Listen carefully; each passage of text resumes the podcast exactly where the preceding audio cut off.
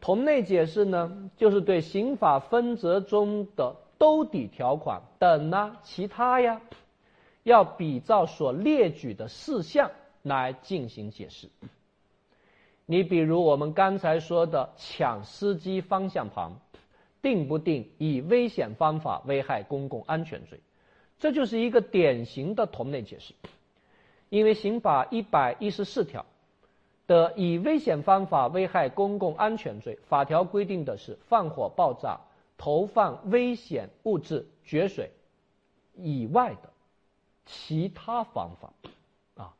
这个构成以危险方法危害公共安全罪，所以它一定要跟放火、爆炸、投毒、决水的危险性是等价齐驱的。啊，有一年北京朝阳区有一个怪异的案件，有一个年轻人家里面养了一条狗，这条狗叫做中华田园犬，啊，也就是俗称的土狗，当然现在据说改名了。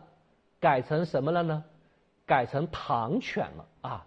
这个名字开始变得高大上了啊！唐犬，啊，其实就是土狗啊。然后他家住在十八楼，他在洗澡的时候呢，这只中华田园犬要和主人一起洗，主人一生气就把这只中华田园犬从十八楼扔了下来。结果这只土狗把一匹宝马给砸烂了啊！把宝马车都砸烂了，居然安然无恙啊！拍了拍身上的土啊，跑走了。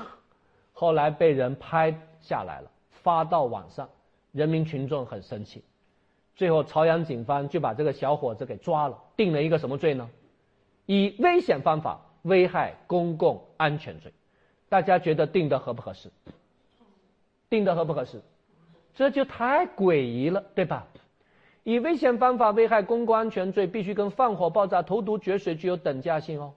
你比如说开车乱撞人啊，比如说高速公路逆行三十多公里啊，这些是不是跟放火、爆炸、投毒具有等价值性啊？什么叫等价值性？一个放火的人站在这，一个决水的人站在这，一个投毒的人站在这，一个开车乱撞人的人站在这，这四个人站在台面上和不和谐？很和谐，结果角落里面还站着一个扔狗的人，大家觉得这小子站在台面上是不是破坏了一种和谐的美感？所以很明显，这个定罪逻辑是错误的。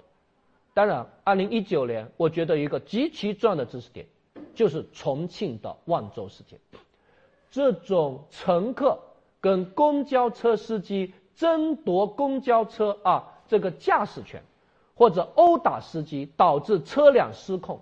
大家觉得跟放火、爆炸、投毒、绝食的危险性有没有等价值性？有等价值性，而且会出台相应的司法解释和权威判例。其实已经有权威判例了，啊，都认为构成以危险方法危害公共安全罪。本视频对应知识点在罗翔讲刑法第十三页，别忘了翻书再回顾一下哟。